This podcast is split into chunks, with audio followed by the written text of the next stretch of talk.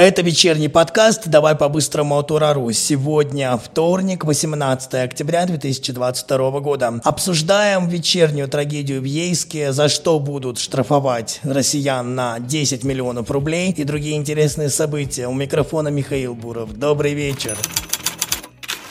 Вчера вечером произошла страшная трагедия в Ейске. Это Краснодарский край. Военный самолет Су-34 при наборе высоты упал на жилой дом. Он вылетел с аэродрома для выполнения учебного полета. Летчик успел катапультироваться и рассказал, что причиной крушения стало возгорание одного из двигателей. Из-за столкновения с многоэтажкой разнесло 17 квартир, 14 человек погибли, еще 19 пострадали. В городе объявили трехдневный траур. Свои соболезнования принес также президент Путин. Он поручил оказать пострадавшим всю необходимую помощь, в частности, выплаты семьям погибших до 1 миллиона рублей. Пострадавшие получат до 400 тысяч тысяч. Следственный комитет уже возбудил уголовное дело. В качестве основной версии рассматривается техническая неисправность. По предварительной оценке властей многоэтажку можно восстановить, но окончательное решение обнародуют после экспертизы. А если не восстановят, купят новые квартиры, пообещал губернатор Вениамин Кондратьев. Пожалуй, оставлю эту новость без комментариев. Свое мнение вы всегда можете оставить в комментариях на YouTube и ВКонтакте прямо под этим подкастом.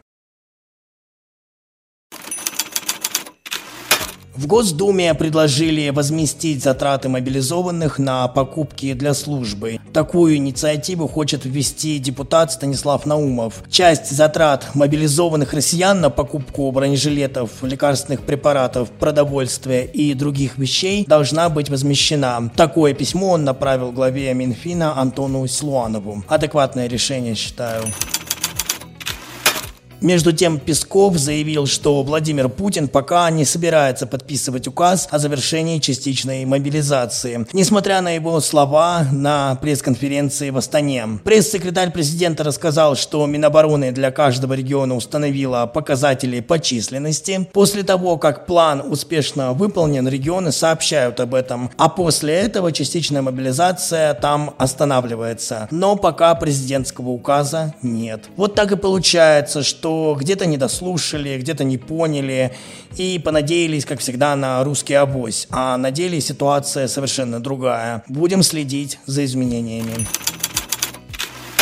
Завершим сегодняшний выпуск одной из самых обсуждаемых новостей за последние дни. Вчера я вам рассказывал о том, что в Госдуме обсуждали законопроекты о запрете пропаганды нетрадиционных ценностей, а сегодня спикер Госдумы Вячеслав Володин предложил штрафовать россиян за распространение движения ЛГБТ на кругленькую сумму. Он считает, что абсолютное большинство россиян высказалось за запрет такой пропаганды, поэтому такой большой большой штраф обоснован. За нарушение закона будут взыскивать с физических лиц до 800 тысяч рублей, а с юридических до 10 миллионов. Володин также заявил, что Россия вышла из парламентской ассамблеи Совета Европы из-за отсутствия геев в делегации. Немного не понимаю логики.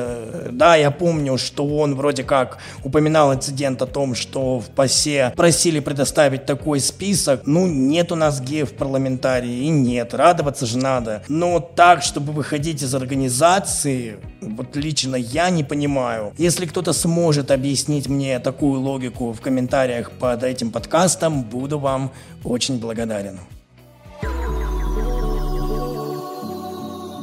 Что ж, это все, о чем мы хотели вам сегодня рассказать. Напомню, что еще больше новостей вы можете прочесть на нашем сайте ура.ньюс. Подписывайтесь на наши каналы в Телеграм и YouTube. Также подпишитесь на наше сообщество ВКонтакте и слушайте наш подкаст на аудиостримингах. Ну а я прощаюсь с вами до завтра. Не забывайте, что здесь мы обсуждаем самые яркие события дня. Это был подкаст «Давай по-быстрому» и Михаил Буров.